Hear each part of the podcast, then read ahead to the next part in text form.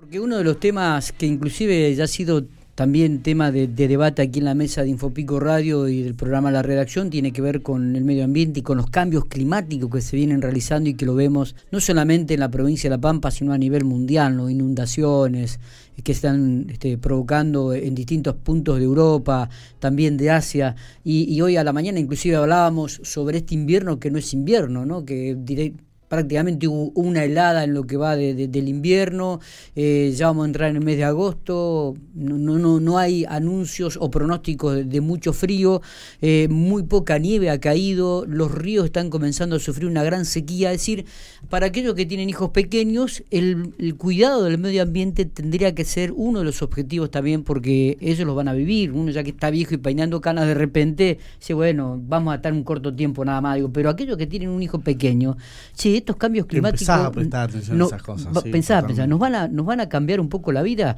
Bueno, para profundizar un poquito este tema, chicos, vamos a hablar con eh, Florencia Schrur, que es eh, ingeniera en recursos naturales y medio ambiente. Ayer la llamé y, y, y por suerte podemos tenerla ahora para Infopico Radio. Florencia, gracias por estos minutos. Buenos días.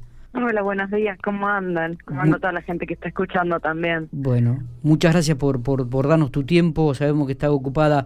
Pero, ¿qué, qué tema este, no? ¿Cómo, cómo ha, se ha comenzado, o cómo los medios también lo han comenzado a instalar como algo preocupante, los, los cambios en el medio ambiente que, que, vamos, que vamos teniendo y que uno los observa?